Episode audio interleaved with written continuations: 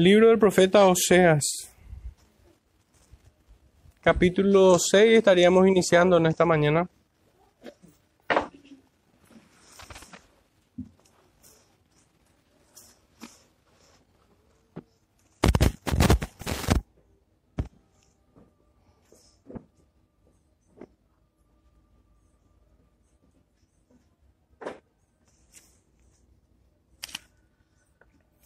Oseas capítulo 6, versículos 1 al 3 dice así la palabra del Señor.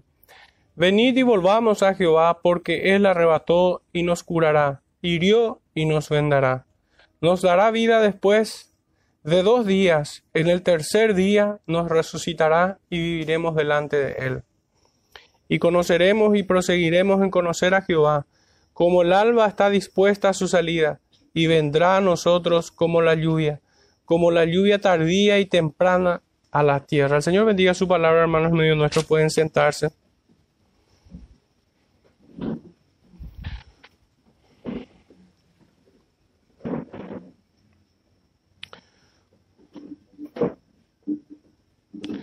Vamos a estar meditando en estos tres versículos.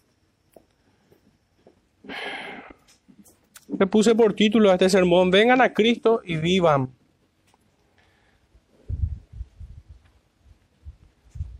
Es un llamado imperioso, un llamado urgente, un llamado que requiere una rápida respuesta de parte del pecador, de parte de todo hombre, de parte de todo aquel que oye la palabra del Señor.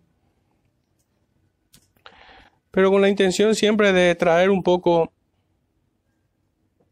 una imagen de lo que este texto nos estaría enseñando en esta mañana, quisiera leerle a modo de introducción una cita en el Evangelio de Juan capítulo 11, verso 17 en adelante. Todos tenemos ideas, o conocemos, mejor dicho, este, esta porción de las escrituras, pero creo que nos va a ayudar bastante en revivir estas, estas ideas que están aquí. Dice Juan 11, 17, vino pues Jesús y halló, y halló que hacía ya cuatro días que Lázaro estaba en el sepulcro. Betania estaba cerca de Jerusalén como a quince estadios, y muchos de los judíos habían venido a Marta y María para consolarlas por su hermano. Entonces Marta, cuando oyó que Jesús venía, salió a encontrarle, pero María se quedó en casa. Y Marta dijo a Jesús, Señor, si hubieseis estado aquí, mi hermano no habría muerto. Mas también sé ahora que todo lo que pidas a Dios, Dios te lo dará. Jesús le dijo, tu hermano resucitará. Marta le dijo, Yo sé que resucitará en la resurrección en el día postrero. Le dijo Jesús, Yo soy la resurrección y la vida. El que cree en mí, aunque esté muerto, vivirá. Y todo aquel que vive y cree en mí, no morirá eternamente. ¿Crees esto? Le dijo, Sí, Señor. Yo he creído que tú eres el Cristo, el Hijo de Dios, que has venido al mundo. Habiendo dicho esto, fue y llamó a María su hermana, diciéndole en secreto, el maestro está aquí te llama. Ella cuando lo oyó, se levantó de prisa y vino a él. Jesús todavía no había entrado en la aldea, sino que estaba en el lugar donde Marta le había encontrado. Entonces los judíos que estaban en casa con ella y la consolaban cuando vieron que María se había levantado de prisa y había salido, la siguieron, diciendo, va al sepulcro a llorar allí. María cuando llegó a donde estaba Jesús al verle, se postró a sus pies diciéndole, Señor, si hubieses estado aquí no habría muerto mi hermano. Jesús entonces, al verla llorando y a los judíos que la acompañaban también llorando, se estremeció en espíritu y se conmovió y dijo, ¿dónde le pusisteis? Le dijeron, Señor, ven y ve. Jesús lloró.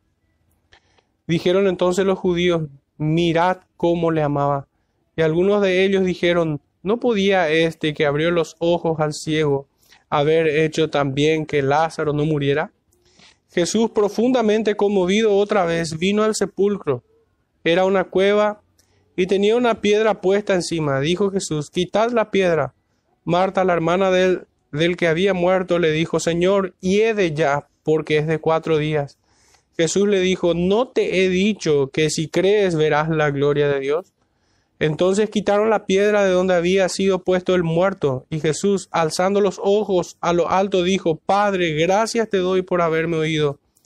Yo sabía que siempre me oyes, pero lo dije por causa de la multitud que está alrededor, para que crean que tú me has enviado.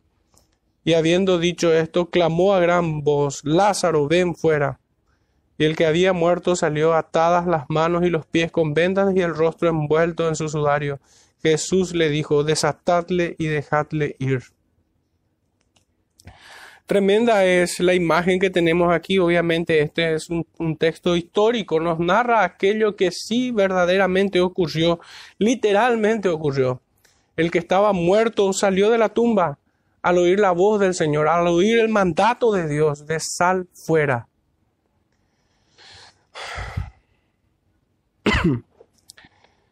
Hermanos, pero este cuadro, si bien es literal, acá hay una muerte física en Lázaro, también nos ilustra una realidad espiritual en el pueblo de Israel que oía al profeta Oseas. Ellos estaban muertos espiritualmente. Y la pregunta interesante pudiera ser aquí, ¿qué es más difícil? que el cuerpo muerto se levante o que el alma de un pecador se convierta oyendo la voz del Señor. ¿Qué es más difícil? Ciertamente es cosa imposible, a menos que el Señor mismo no obre el mismo milagro espiritualmente en aquellos hombres. De hecho, que tengo una una convicción al respecto de todos los milagros que el Señor hizo cuando, cuando sanó un leproso, cuando dio vista al ciego, cuando hizo andar al paralítico, cuando resucitó aquí al muerto Lázaro. Siempre nos muestra aquello desde un plano físico, por decirlo así, ¿verdad? Dio vista a los ciegos. Nos muestra aquello que el Señor hace en lo espiritual. Nos muestra aspectos de su obra redentora en el pecador. Claramente cuando nosotros vemos que, que el Señor sana a un leproso, ¿a qué nos lleva esa imagen tan tremenda? De que el Señor nos limpia del pecado, de la muerte, nos quita ese hedor putrefacto, nos devuelve a vida, así como vemos aquí. Así como cuando da la vista al ciego, también nos permite ver con claridad quién es Él. Y no como aquellos fariseos que no le reconocieron como el Hijo de Dios. Cuando circuncida nuestros corazones, nuestros oídos, son milagros superiores ciertamente que simplemente el traer de la muerte al cuerpo. La vida espiritual es superior a la vida carnal, a la vida que tenemos en la carne. De hecho que por esto es la enseñanza que nosotros tenemos también en el Evangelio, de procurar más bien por la comida que a vida eterna permanece, y no por aquella que perece en esta tierra y que va a la letrina. Bueno, en, este, en estos tres primeros versículos del capítulo 6 es justamente lo que nosotros estamos viendo. El profeta Oseas hace un llamado a todos los hombres de Israel de todas las tribus, tanto de las tribus del norte como de Judá. Nuestro primer punto, esto canta el verso 1, y a modo de enfatizar la idea central en este versículo es, vengan y volvamos a Jehová. Nuestro segundo punto va a ser tocante al verso 2 y la idea central en este versículo es, nos resucitará y viviremos delante de Él para finalmente en el tercer versículo, una tercera idea, proseguiremos en conocer a Jehová. Tocante al verso 3. Bueno, entonces abordamos nuestro primer versículo. Venid y volvamos a Jehová, porque Él arrebató y nos curará, hirió y nos vendará. ¿Qué tenemos aquí, hermanos? En este primer versículo, cuando vimos al profeta, ¿qué entendemos por alguien cuando nos dice, vengan y volvamos a Jehová. Ciertamente muchos habrán recordado aquel momento en el que el Señor también usó a sus siervos para llamarte por medio de su evangelio. Porque eso es lo que tenemos aquí. Aquí nosotros tenemos el llamado del profeta a todos los hombres de Israel y de Judá. Podemos identificar esta acción como el llamado universal del Evangelio. Una responsabilidad de todo creyente, ciertamente. En palabras del profeta Isaías, en el capítulo 45, verso 22, dice así, mirad a mí y sed salvos todos los términos de la tierra, porque yo soy Dios y no hay más. Hermanos, claramente en los versículos que siguen también, nosotros podemos darnos cuenta y concluir en este sentido de que este es un llamado universal del Evangelio. Es un llamado que se debe hacer a toda criatura, tal como nosotros somos comisionados también en el Nuevo Testamento, en Mateo 28, 19, 20, donde el Señor nos comisiona, nos ordena a ir y predicar a toda criatura el Evangelio del Señor, a que guarden todas las cosas que Él nos ha enseñado.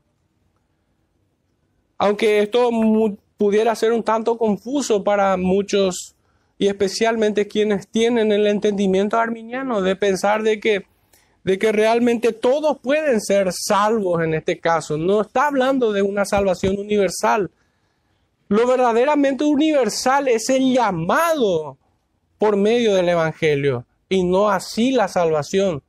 La salvación sabemos nosotros que es a los escogidos. De hecho que el, profeta Isaías sigue diciendo esto, de que por uno será rechazado y serán condenados y por otro será aceptado.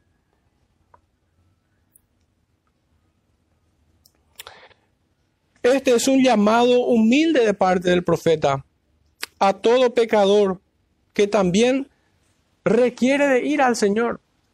Fíjense que el profeta con un espíritu humilde dice, venid y volvamos, se incluye dentro de ese llamado. Él también reconoce su necesidad del Señor, de venir a Él, pero también se presenta como un instrumento de salvación para los perdidos al mismo tiempo. Y esto, y esto es realmente algo notable, porque por lo general el, pecador o, el que se encuentra ante este llamado se siente completamente incapacitado de ir a Él. Pero en este caso, el Hijo de Dios, el siervo de Dios, aquel que entrega el mensaje, ciertamente es un instrumento de salvación en las manos del Señor para todos los perdidos. Entonces, por un lado, Él reconoce en este llamado su condición de pecador, así como todo predicador expone el Evangelio a los perdidos. Él también reconoce estar en la misma condición que ellos. Y que si no fuera por la gracia de Dios, también estaría condenados al igual que ellos. Pero que estos hombres no se engañen, ellos también necesitan venir junto con el profeta al Señor. Por esto dice, venid y volvamos. Vengan, vuélvanse al Señor. Este es un llamado solemne, pues invoca el nombre del Señor. No es volver a cualquier parte, hermanos. Ni siquiera es volver a una iglesia o volver a una denominación o algo por el estilo, sino es volverse a Jehová. Por eso esto es, esto es un llamado solemne que no puede ser tenido en poco. No piensen, hermanos, que no peca terriblemente el hombre cuando escucha este llamado y simplemente lo hace a un lado. Como si fuera que, no sé, cualquiera le estuviese llamando. No, es Dios mismo quien es invocado en este llamado. Porque el profeta no hace otra cosa que llamarles de parte de Dios. Y nosotros conocemos por las enseñanzas del Maestro que aquellos quienes fueron convidados a las bodas y no asistieron al llamado del rey, a la invitación del rey, luego son echados al lago de fuego que arde con azufre. Es terrible pecado despreciar a Cristo Es terrible pecado, es el pecado más soberbio que el hombre puede, pueda expresar. Porque no hay otra cosa que requiera más el hombre que la gracia que hay en Cristo Jesús. ¿Quién pudiera decir yo no lo necesito? ¿Quién pudiera decir no más tarde tal vez? ¿Quién pudiera postergar sino solamente el más soberbio de los hombres? Por eso es un pecado terrible. El apóstol Pablo nos dice, maldito el que desprecia al Señor. Maldito aquel que trae otro evangelio porque trae a otro Cristo. Por eso esto es un llamado solemne, no es un llamado cualquiera, no es la invitación a un cumpleaños, ni a una conferencia. Es el llamado a la presencia de Dios, es a ponerse a cuenta hoy, porque hoy le place al Señor que escuche su llamado.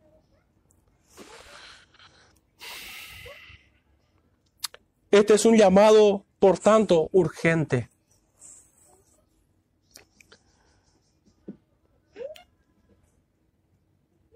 también es un llamado que comunica fidelidad y confianza, pues es la voluntad de Dios que se vuelvan a Él. El profeta no está contrariando al Señor, sino que todo lo contrario está haciendo lo que Él mismo le ha mandado, así como a nosotros. En el Antiguo Testamento esta palabra volver es equivalente a arrepentirse. Y ahora si nosotros volvemos a leer el texto, dice, vengan y arrepiéntanse delante de Jehová. Este es el sentido de la expresión. Esto es alejarse del pecado para volverse de, todo corazón al Señor. Por lo que este llamado tiene un elemento más. Y es que Dios le sería propicio a todos aquellos que vienen a Él en arrepentimiento.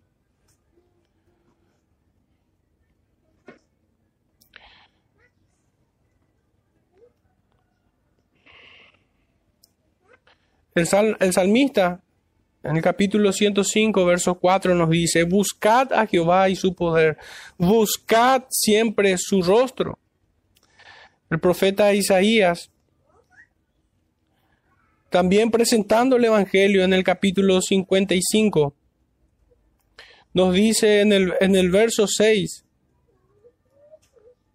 Buscad a Jehová mientras puede ser hallado, llamadle en tanto que está cercano. Y es que es a través, hermanos, de la predicación del Evangelio que el reino de los cielos se acerca a ellos. Esta fue la predicación de nuestro Señor. Arrepentíos porque el reino de los cielos se ha acercado a vosotros. En palabras del profeta Osea sería de esta manera, vuélvanse, porque el reino de los cielos se ha acercado a vosotros. Cristo, aquel, aquel en, en, cuyos, en cuyos méritos son perdonados nuestros pecados, será propicio a nosotros. Vengan a Él.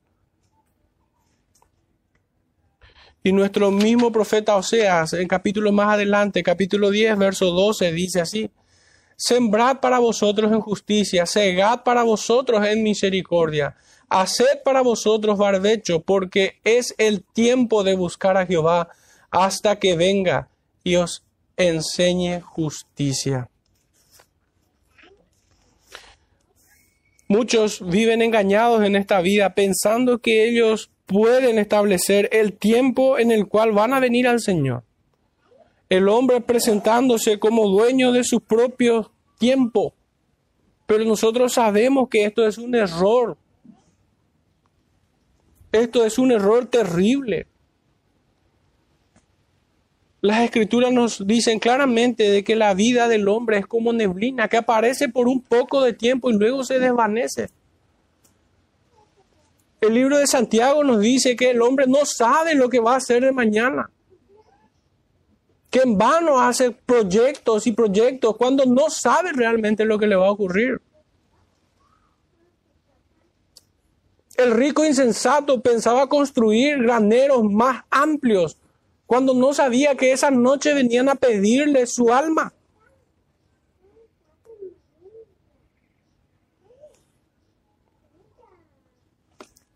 El profeta Zacarías en el capítulo 1, versos 3 al 6 nos dice, Diles pues, así ha dicho Jehová de los ejércitos, volveos a mí, dice Jehová de los ejércitos, y yo me volveré a vosotros, ha dicho Jehová de los ejércitos. No seáis como vuestros padres, a los cuales clamaron los primeros profetas, diciendo, así ha dicho Jehová de los ejércitos, volveos ahora de vuestros malos caminos y de vuestras malas obras y no atendieron, ni me escucharon, dicen Jehová. Vuestros padres, ¿dónde están? Y los profetas han de vivir para siempre. Pero mis palabras y mis ordenanzas que mandé a mis siervos los profetas no alcanzaron a vuestros padres. Por eso volvieron ellos y dijeron, como Jehová de los ejércitos pensó tratarnos conforme a nuestros caminos y conforme a nuestras obras, así lo hizo con nosotros. El profeta Zacarías claramente echa por tierra esa ingenuidad del pecador, de pensar que en su tiempo ellos van a poder establecer el día en el cual se acercan al Señor.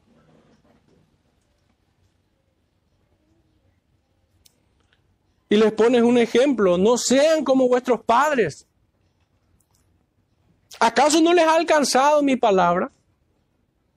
Dice el Señor. Significando de que estos hombres han sido condenados por rechazar al Señor, por rechazar. Su juicio les ha alcanzado a estos hombres. La cláusula es, vuélvanse a mí y yo me volveré a vosotros. Vuélvanse de sus malos caminos y de, de sus malas obras. Este es el llamado que hace también el profeta Oseas. El profeta Oseas no es que no, no les invita a ellos a cambiar de tienda todos sus pecados, como si pudieran traer sus ídolos a la tienda del Señor, o si pudieran arrastrar sus pecados en los caminos del Señor. No, es despojarse de todo eso también. Venir y volvamos al Señor es despojarse de todo aquello que es un peso muerto en la vida de, espiritual de estos hombres. Despojándose de todo peso es. Ciertamente. Es haciendo a un lado. Fíjense la expresión del apóstol Pablo. Todo lo tengo por basura, decía. Con tal de alcanzar a Cristo.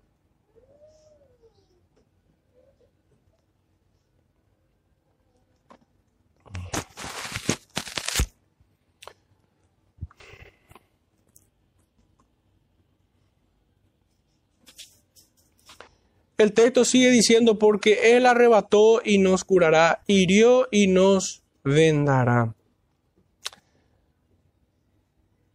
En algunas traducciones presenta de esta manera que el Señor nos desgarró o destrozó. Así lo traduce en otras versiones. Fijémonos, hermanos, que estas palabras dan forma al llamado que hace el profeta. No son palabras lisonjeras que buscan adular al pecador. No son palabras que buscan hacerle sentir bien o estar cómodo ante su mensaje. Más bien es un llamado a despertar las conciencias para que sepan y entiendan de su posición de miseria y condenación actual.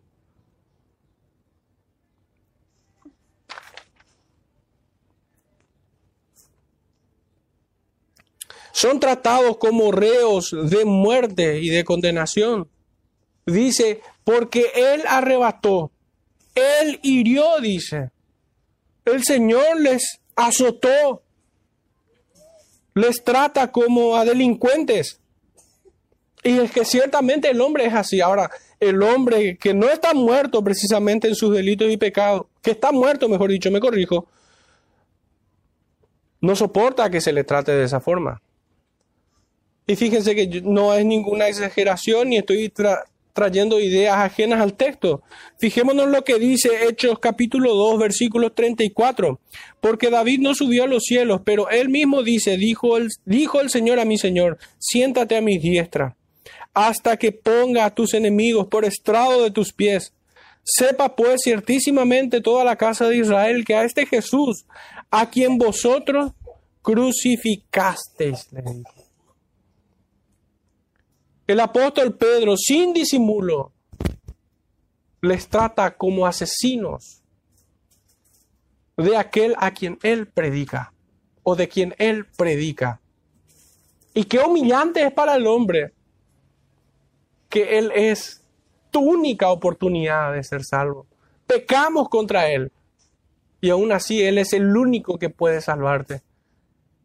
Es que no hay otra forma de acercarse a él que en humillación porque esa es la condición del hombre.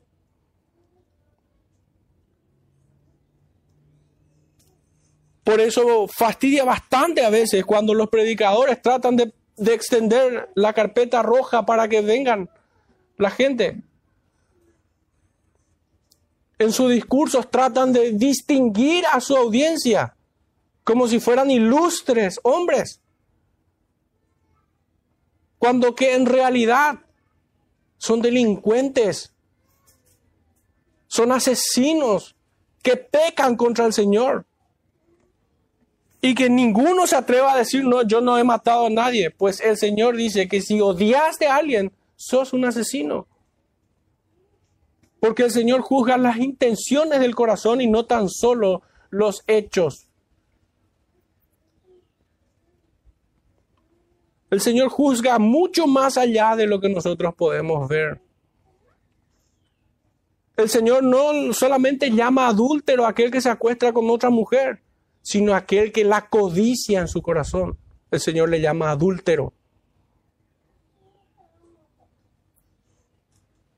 Entonces que ningún hombre se excuse delante del profeta Oseas, ni delante del apóstol Pedro, ni delante de ninguno que predique como ellos predican.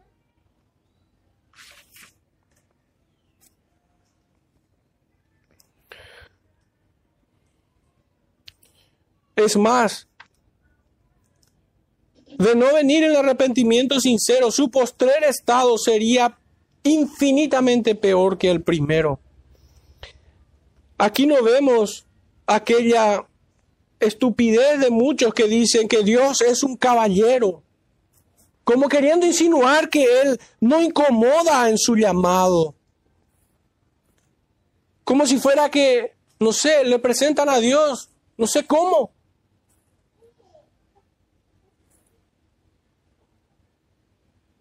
Otros tampoco, tampoco aquí no se ve como otros estúpidamente le presentan al Señor como un comerciante oportunista. Ah, a ver, acá están muertos espirituales, mejor le ofrezco vida eterna. No es una oferta al Evangelio. El Evangelio no cotiza en Wall Street. No es una oferta, es un llamado urgente, vehemente, solemne. Y hasta pudiéramos decir intimidante.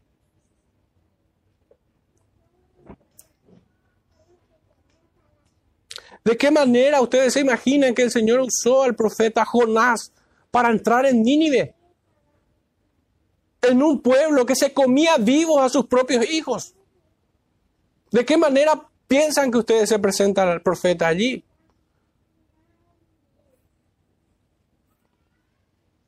El Evangelio no es una oferta a buen precio. Tampoco se pide permiso para presentarlo. El Evangelio es como la luz que irrumpe en las tinieblas. No pide permiso.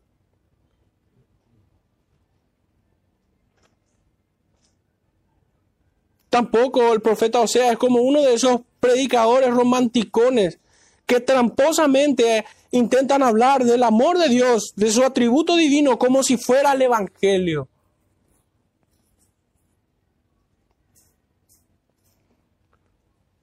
Tampoco el llamado del profeta tiene el tenor de un conferencista que trata a su, a su audiencia como a personas intelectuales. No, los trata como a pecadores separados de Cristo y en condenación. El llamado es, por tanto, a volverse de su mal camino. Es un cambio de dirección el llamado. Y esto solamente ocurrirá si hubo un cambio previamente de corazón. Porque para el hombre natural es imposible que atienda a este llamado. Es imposible.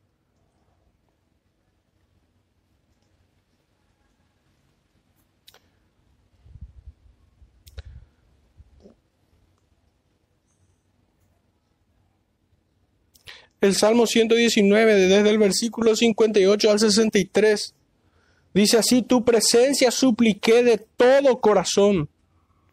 Ten misericordia de mí según tu palabra. Consideré mis caminos y volví mis pies a tus testimonios. Me apresuré y no me retardé en guardar tus mandamientos. Compañías de impíos me han rodeado, mas no me he olvidado de tu ley. A medianoche me levanto para alabarte por tus justos juicios. Compañero soy yo de todos los que te temen y guardan tus mandamientos.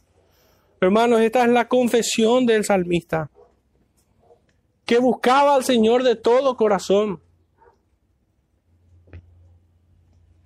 Y que siendo alcanzado en su gracia no tardó en volver, sino que se apresuró en guardar sus mandamientos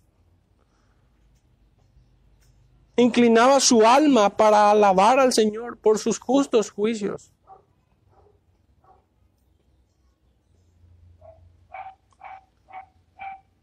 Por eso es falso todo aquel que posterga su venida al Señor. Es falso.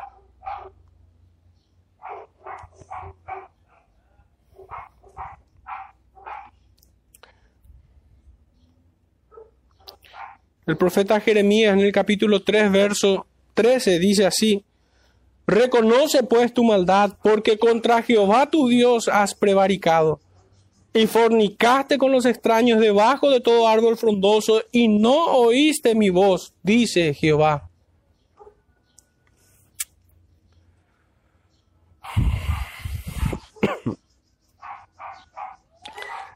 El profeta Jeremías no hace otra cosa que hacer el mismo llamado que hace el profeta. Reconozcan su maldad y vuélvanse al Señor.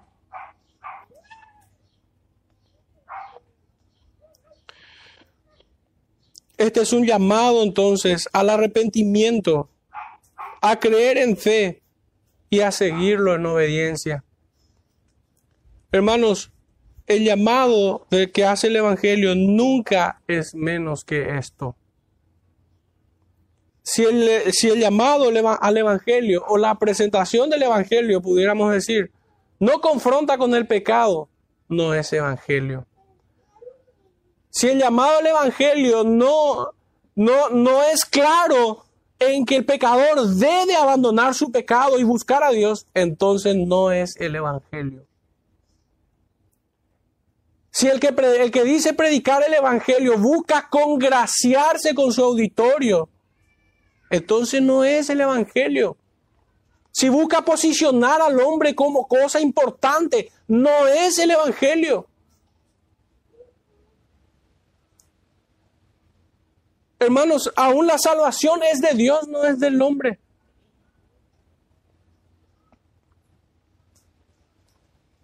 Si no es un llamado urgente, no es el Evangelio. El Evangelio no es una oferta, es un llamado solemne y urgente. que confronta con el pecado, que trae conocimiento y entendimiento acerca de la obra del Espíritu en el, en, el regenerado. Porque fíjense que el profeta dice que Él, Él nos arrebató, Él nos desgarró, dice. Él nos hirió, dice, que hay, hay conocimiento de su juicio y de su justicia. Es como si le escucháramos decir al rey David en el Salmo 51, para que sea reconocido por justo en tu palabra y tenido por puro en tu juicio, dice. En maldad he sido, eh, he sido concebido, dice. En maldad he sido formado y en pecado me concibió mi madre.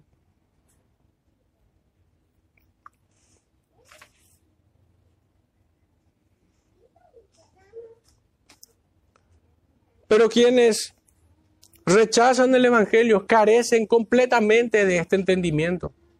No entienden juicio, justicia y pecado.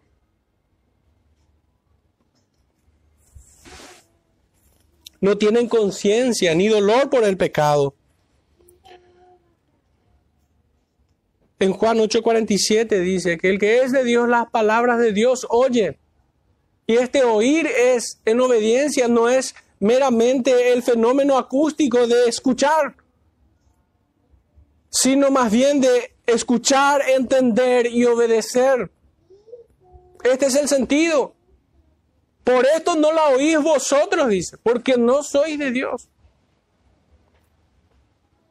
Y si, y si leen el capítulo 8 del Evangelio de Juan, van a entender que ese es el sentido. Si fuerais hijos de Abraham, las obras de Abraham haríais. El que es de Dios, las palabras de Dios oye. Es el oír con fe y la fe produce obediencia.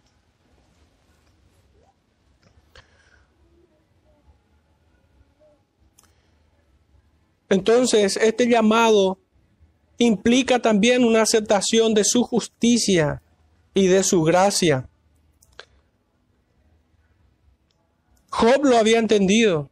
En el capítulo 1, verso 21 dice, y dijo, desnudo salí del vientre de mi madre, y desnudo volveré allá. Jehová dio y Jehová quitó, sea el nombre de Jehová bendito. Y todos sabemos lo que le aconteció a Job.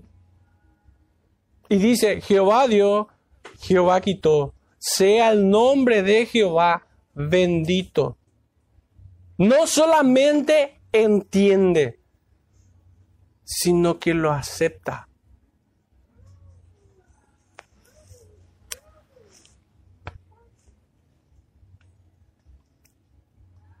En el capítulo 5, Job vuelve a decirnos en el verso 17, He aquí bienaventurado es el hombre a quien Dios castiga. Por tanto, no menosprecies la corrección del Todopoderoso. Está claro que el profeta Oseas lo entendía así. Está claro que, que él sí lo entendía. Pero ¿será el pueblo que lo estaba oyendo lo entendía de igual manera? ¿Será que aquel pueblo, siendo llevado a cautiverio, lo entendería de esa manera también? ¿Aceptaría? o ese castigo que iban a recibir iba a endurecer más el corazón de ellos. Y ciertamente, hermanos, la disciplina en el corazón de aquellos quienes no son del Señor termina endureciéndoles más como faraón. La disciplina para nada aprovecha en aquellos que carecen de toda gracia.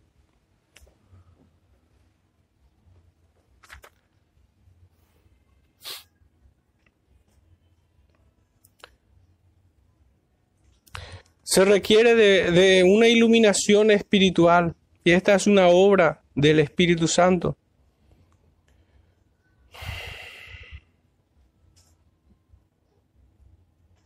El profeta Ezequiel en el capítulo 14, verso 6 dice así, Por tanto, di a la casa de Israel, así dice Jehová el Señor, convertíos y volveos de vuestros ídolos y apartad vuestro rostro de todas vuestras abominaciones. Hermanos, esta conversión claramente te lleva a desechar todo aquello que justamente te apartaba del Señor. No existe ningún pecado que se pueda proteger. Un pecado especial que lo pudiera uno guardar y traer a la fe. Esto es contrario completamente contrario a lo que este llamado hace el profeta.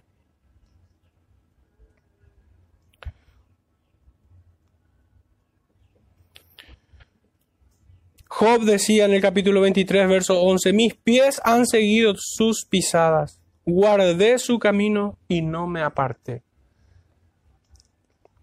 También el Salmo 119, 105 nos dice de que su palabra es lumbrera a nuestros pies.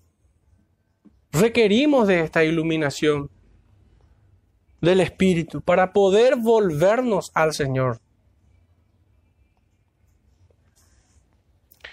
Por eso no, puede, no puedes tenerse una respuesta fácil. El volverse al Señor, el responder a este llamado no es una respuesta fácil.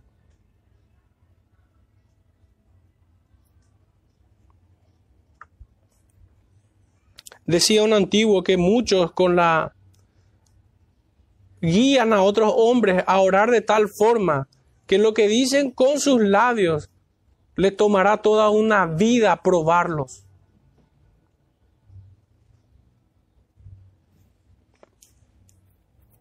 Nuestro segundo punto, hermanos, es, nos resucitará y viviremos delante de él. El verso 2 dice así, nos dará vida después de dos días en el tercer día nos resucitará y viviremos delante de Él.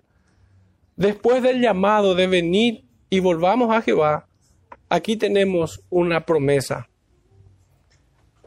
Nos dará vida, nos resucitará. Es justamente la promesa del Evangelio.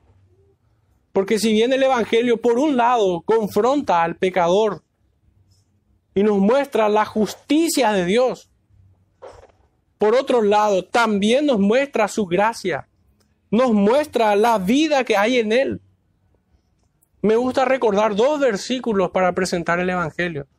Proverbios 28, 13, donde vemos justamente esos dos elementos y en ese mismo orden. Dice Proverbios 28, 13 que el, el que el que confiesa su pecado perdón, me corrijo, voy a, voy a, para no equivocarme y no parafrasear simplemente, el que no confiesa, dice, pero voy a leer textualmente, Proverbios 28, 13 dice, el que encubre sus pecados no prosperará, mas el que lo confiesa y se aparta alcanzará misericordia. Lo mismo que encontramos en Romanos, cuando el apóstol Pablo dice que la paga del pecado es muerte.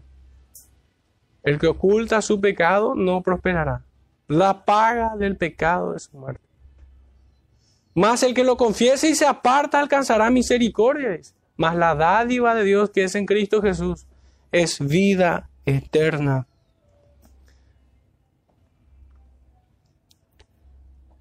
Este llamado al Evangelio trae esta convicción, esta suprema esperanza en Cristo Jesús, de que resucitaremos con Él a vida eterna, de que un día estaremos delante de Él, como dice el profeta Oseas, y viviremos delante de Él.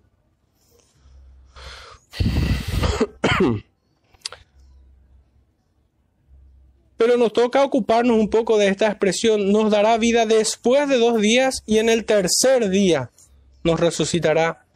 En el idioma original esta expresión típicamente hebrea indica un tiempo breve, como si dijéramos en unos pocos días o en un momento, de aquí a un momento, y cuyo sentido sería de que no se demora mucho tiempo en recibir las bendiciones espirituales del arrepentimiento.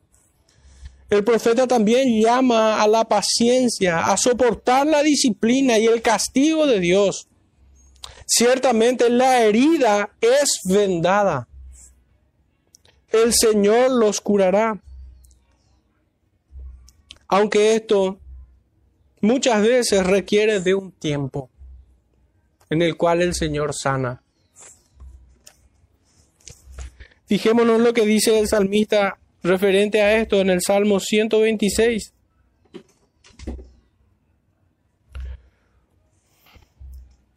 El Salmo 126 dice desde el verso 1 al 6, Cuando Jehová hiciere volver la cautividad de Sión, seremos como los que sueñan.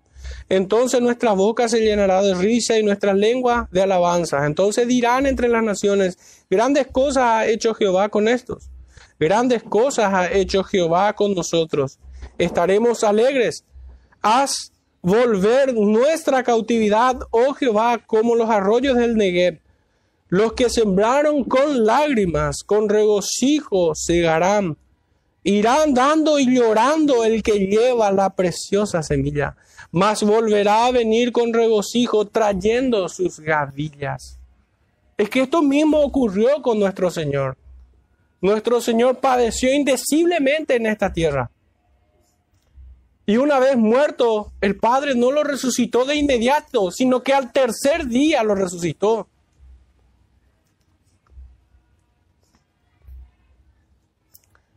Así sus discípulos deberían, debían haber esperado, reunidos en fe, la resurrección del Maestro.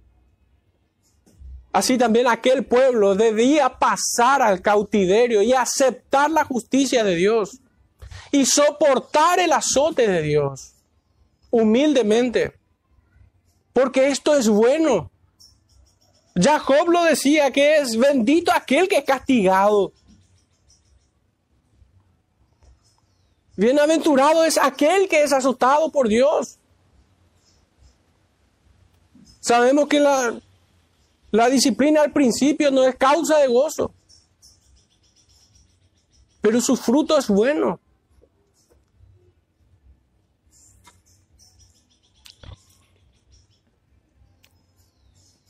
Este es el mensaje del profeta Oseas a aquel pueblo, a todos aquellos quienes responden a este llamado de volverse al Señor de todo corazón.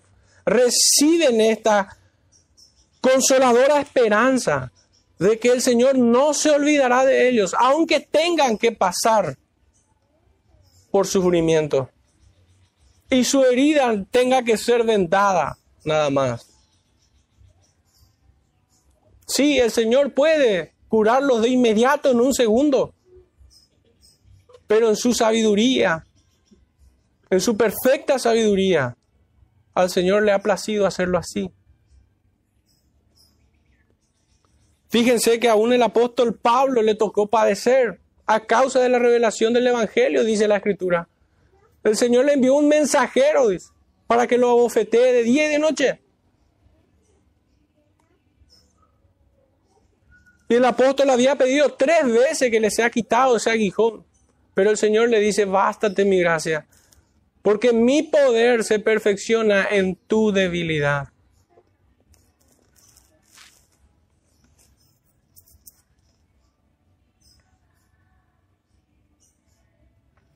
El creyente debe desarrollar paciencia, templanza, dominio propio.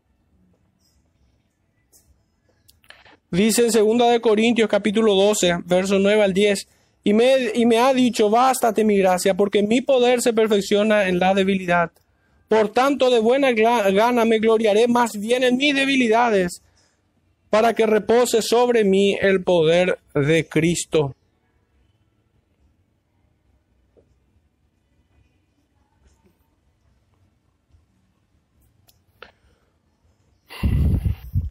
y en el capítulo 4 de 2 de Corintios dice, pero tenemos este tesoro en vasos de barro, para que la excelencia del poder sea de Dios y no de nosotros, que estamos atribulados en todo, mas no angustiados, en apuros, mas no desesperados, perseguidos, mas no desamparados, derribados, pero no destruidos.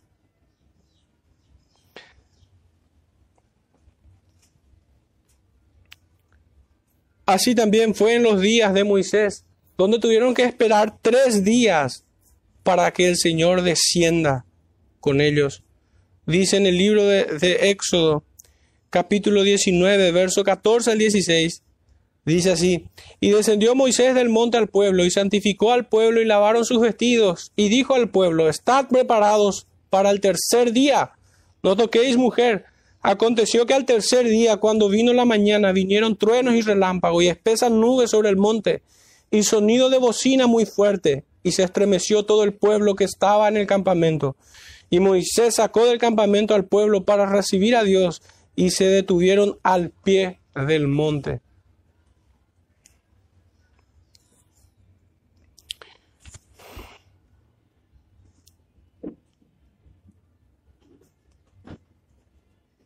Santiago nos dice en el capítulo 1, verso 2 al 4. Hermanos míos, tened por sumo gozo cuando os halléis en diversas pruebas, sabiendo que la prueba de vuestra fe produce paciencia. Mas tenga la paciencia su obra completa para que seáis perfectos y cabales sin que, os falte cosa alguna. Hermanos, uno pudiera preguntarse, pero ¿por qué si el Señor nos perdona? ¿Por qué ya no nos quita de una todas las aflicciones? Hermanos, si yo pudiera encontrar una respuesta un poco rápida, aunque no precisamente completamente satisfactoria. Pero hermanos, ¿cómo nosotros diferenciaríamos de aquellos que tienen un sí fácil porque en realidad lo que buscan es los beneficios de estar cerca del Señor y no verdaderamente estar arrepentidos de sus pecados? Ciertamente cuando el creyente pasa por estas situaciones, de que debe aceptar la justicia de Dios, su disciplina, allí muchos son probados. Nuestra fe definitivamente se prueba con fuego.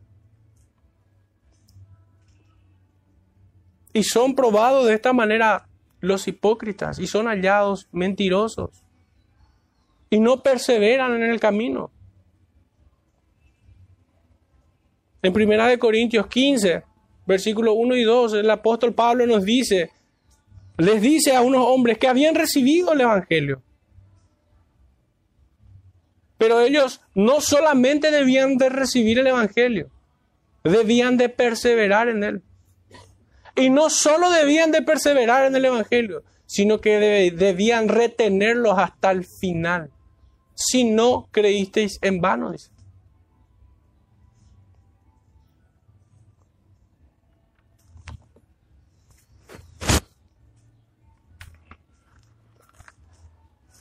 Estas son palabras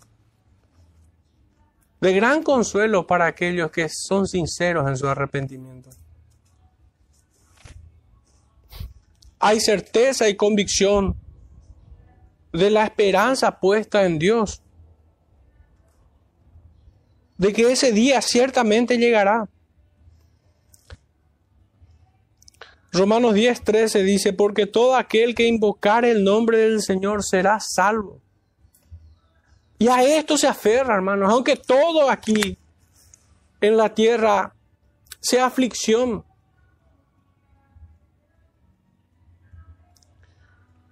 Cuán reprobados se ven aquellos creyentes o profesantes creyentes que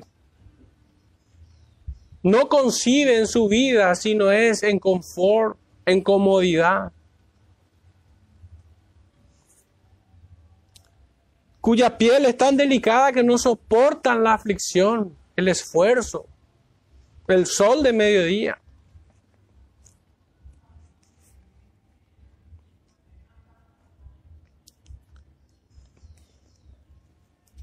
No son como Job, que a pesar de haberlo padecido todo, él se aferró a que su redentor vive.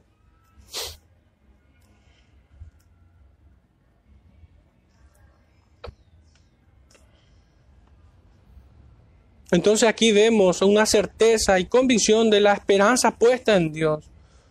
Porque hay una reconciliación y paz perdurable en su bendita presencia.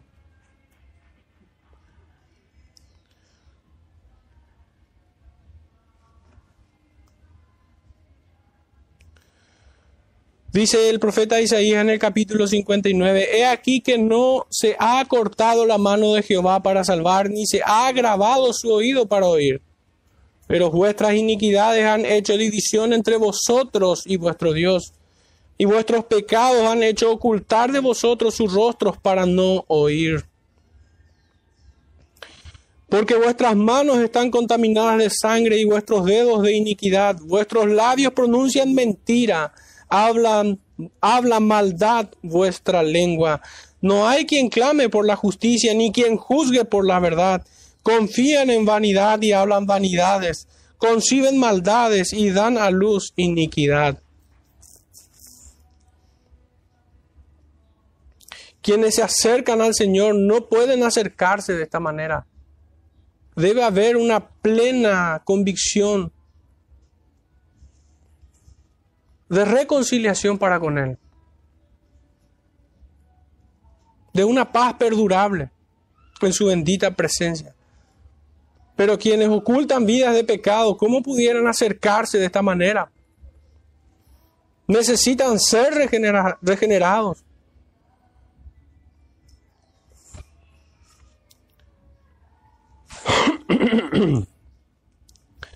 Sin embargo, el profeta dice que al tercer día resucitará y vivirá, vivirán delante de él.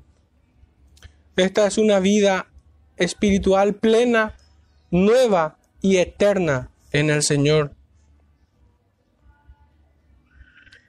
En el capítulo 30 del mismo profeta Isaías, verso 26, dice,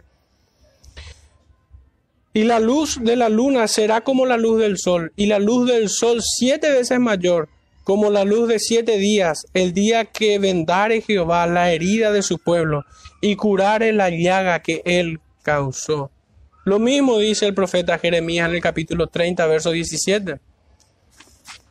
Al modo que Lázaro y sus hermanas tuvieron que esperar cuatro días, y los israelitas debían ir al cautiverio humildemente aceptando la justicia de Dios. Así también todo pecador debe aceptar la justicia de Dios, su disciplina, y venir a Él. Y el Señor cumplirá su promesa. Estas son las palabras del profeta.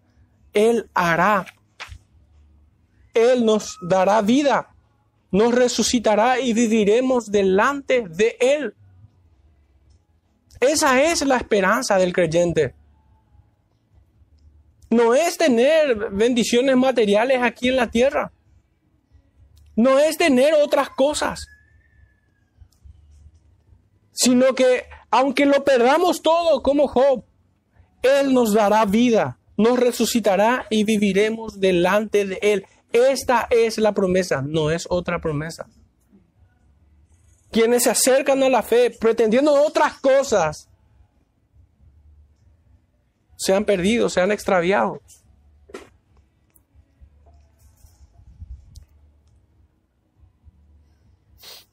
Por último, hermanos, nuestro tercer versículo. Y conoceremos y proseguiremos en conocer a Jehová, como el alba está dispuesta a su salida, y vendrá a nosotros como la lluvia, como la lluvia tardía y temprana a la tierra proseguiremos en conocer a Jehová. El profeta en cada renglón se aparta aún más del entendimiento, del entendimiento defectuoso de nuestro tiempo, que no solo diluye y suaviza el mensaje, sino que lo toma como algo volátil o transitorio, o como si para estar en paz con Dios solo es se trata de un mero trámite de hacer esta oración o congregate el domingo y ahí ya está todo bien.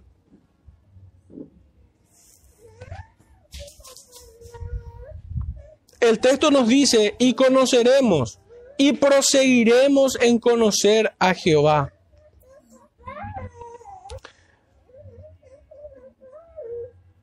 Dice Deuteronomio 32, 39.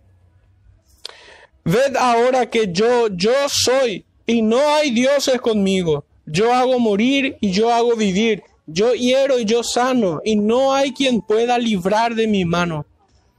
El profeta Isaías, una vez más, le citamos en el capítulo 50, versículos 4 y 5. Jehová es el Señor, me dio lengua de sabios para saber hablar palabras alcanzado. Despertará mañana tras mañana, despertará mi oído para que oiga como los sabios. Jehová el Señor me abrió el oído y yo no fui rebelde, ni me volví atrás. Hermanos, aquellos quienes vienen a esta promesa, quienes vienen en conversión a este llamado, quien atienden a, esta, a este llamado,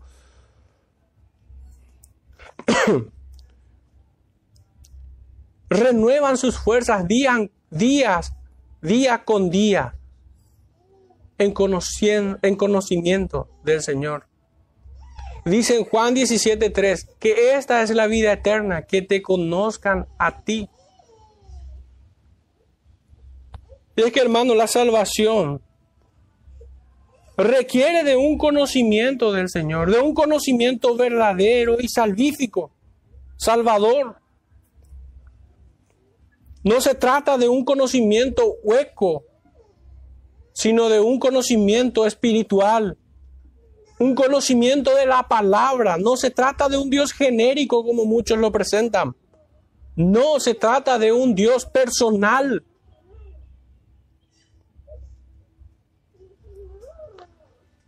Cuya palabra es la verdad.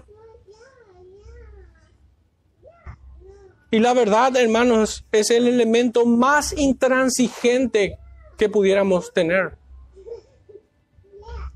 La verdad señala la mentira. Así como es tan intransigente la luz con las tinieblas.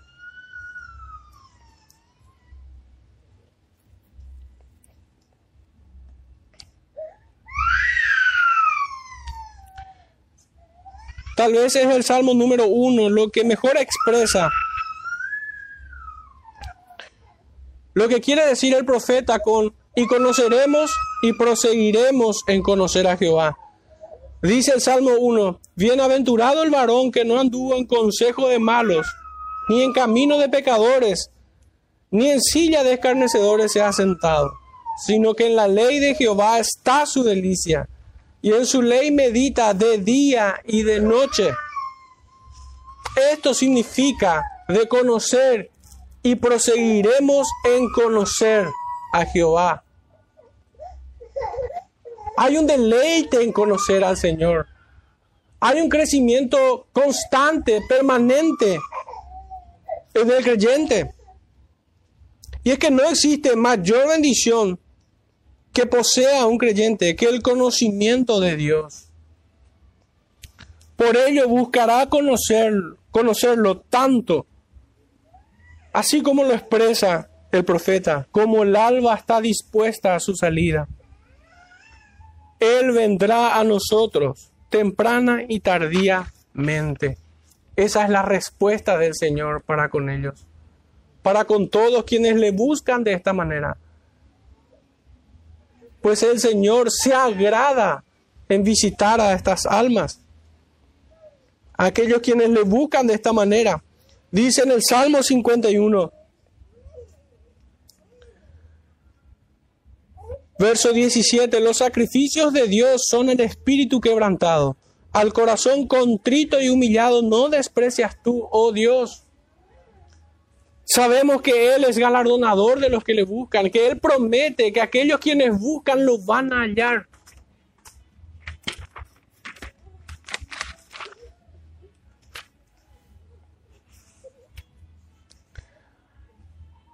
Ya cerrando, hermanos, este sermón, quisiera hacer una reflexión final.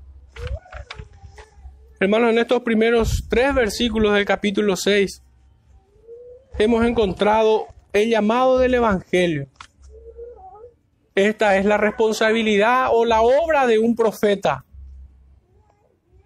de presentar el llamado del Evangelio, el llamado de Dios a los pecadores.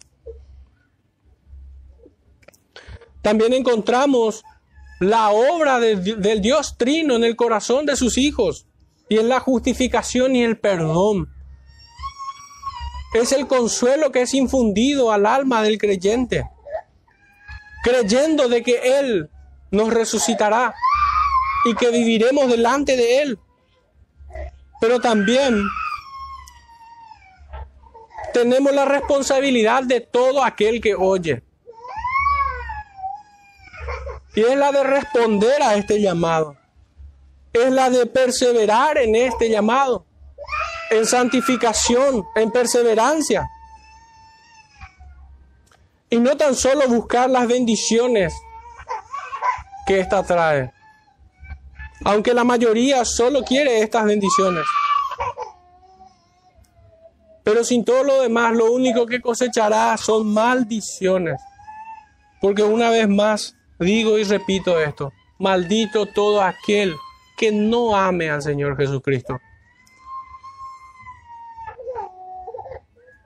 Nosotros debemos apropiarnos de, de esta responsabilidad, de llamar a otros por medio del Evangelio, de presentar el Evangelio, de confiar en la obra del Espíritu en ellos y de perseverar junto con, con ellos en el Evangelio. Que el Señor, hermanos, les bendiga y aplique en fe, hermanos, todas, toda su palabra en esta mañana al corazón de cada uno de nosotros. Oremos para cerrar este tiempo. Padre amado, te damos gracias, Señor, por tu bendita palabra. Te rogamos, Señor, que a través de ella bendigas en fe, aumentándonos la fe, Señor, a cada uno de nosotros. Te rogamos esta misericordia para con cada uno de nosotros en el nombre de nuestro amado Salvador Jesucristo, en cuyo nombre oramos, Padre. Amén.